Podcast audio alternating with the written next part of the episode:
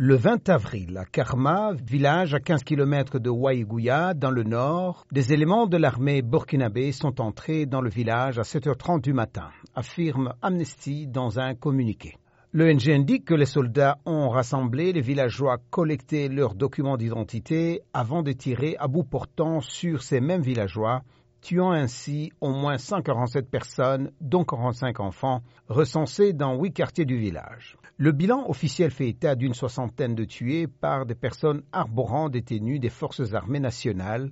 une ONG burkinabé parlant de 136 morts à Karma, dont 50 femmes et 21 enfants, ainsi que 11 morts dans d'autres villages proches. Des témoignages de rescapés recueillis par Amnesty pointent du doigt la responsabilité du 3e bataillon de la BIR, brigade d'intervention rapide, dans les meurtres. Selon Amnesty, des habitants de Waïgouya, proche de Karma, ont aussi affirmé avoir été témoins du mouvement de bataillon dans leur ville en route pour Karma, puis revenant le 23 avril avant de retourner le lendemain à Ouagadougou. Jeudi, le gouvernement a fermement condamné ces actes ignobles et barbares et a affirmé suivre de très près l'évolution de l'enquête ouverte par le procureur de Waïgouya en vue d'élucider les faits et d'interpeller toutes les personnes impliquées. Cette enquête doit être menée de façon impartiale et indépendante afin que les responsables de crimes de guerre et autres violations graves soient traduits devant des juridictions de droit commun